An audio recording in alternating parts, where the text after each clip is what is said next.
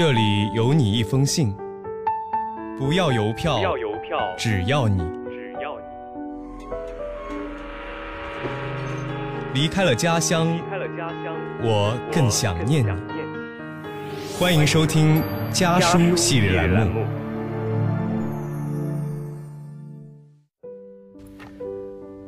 大家好，我是秋一，来自四川成都。我在南京大学，距离我的家乡一千六百七十公里。这是我写给爸妈的一封信。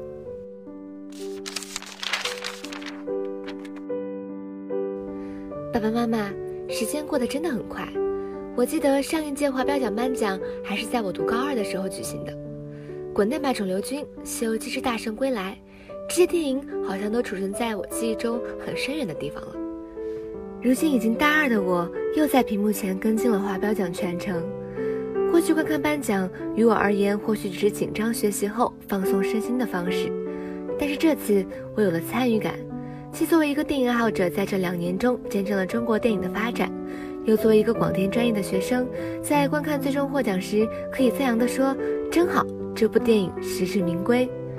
这次华表奖优秀故事片，我最喜欢的两部电影是《红海行动》和《湄公河行动》。有趣的是，《湄公河行动》是爸妈看完以后推荐我去看的，《红海行动》是我看完以后推荐爸妈去看的。两部影片都以真实原型为基础，《湄公河行动》从选角到动作场面的制作都有大片格局。透过这类影片，不太为大众所了解的缉毒警察这一职业进入了我们的视线，唤起了对毒品的坚决抵制和对缉毒特警的崇高敬意。而《红海行动》则胜在对情感和动作逻辑的精细把控。最珍贵的一点在于它的真实。片中两位战士的牺牲是人民军队的真实缩影，每一次执行任务都不是儿戏，战场上是没有主角光环的。优秀的剧本文本本身，演员的精湛演技，专业的制作，正是我们所期待看到的更多的中国电影。这学期开始学习广电专业，我们看了很多以前的电影，《霸王别姬》中底蕴深厚的京剧艺术背景，时代的转换与命运的转折，《大红灯笼高高挂》中对色彩的运用以及形式和内容的完美结合。每次看完一部，我都惊异于这些电影的表现手法，感慨接触太晚。同时，他们也带给了我安全感。中国电影是有基础、有积淀的，未来当然可以做得更好。当然啦，今年也有很多带给我惊喜的电影，比如大年初一我们全家人一起看的《唐人街探案二》。电影的类型不同，所传达的情感情怀也不一样。这种老少皆宜又能带来最单纯的快乐的电影，值得被喜爱。同时，它也代表着中国影片今天的一种发展趋势。构建自己的故事宇宙，增强国际化气质。从这两年上映的中国电影可以看出，随着今天电影的受众越来越广泛，剧本本身生活与艺术的结合，演员演技的精湛真实，后期制作的专业水平，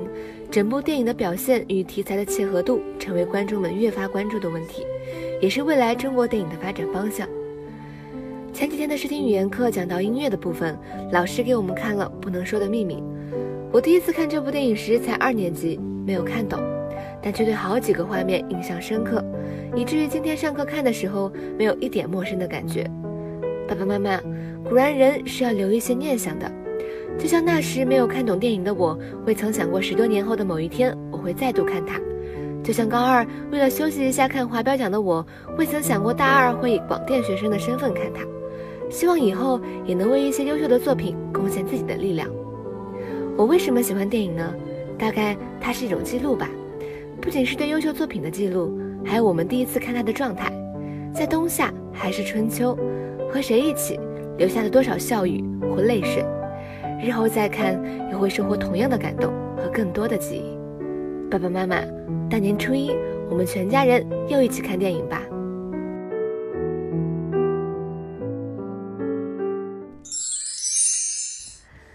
离家的路很短，回家的路却很长。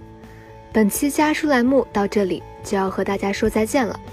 下期将由我和我的小伙伴继续为您带来关于家书的那些事儿。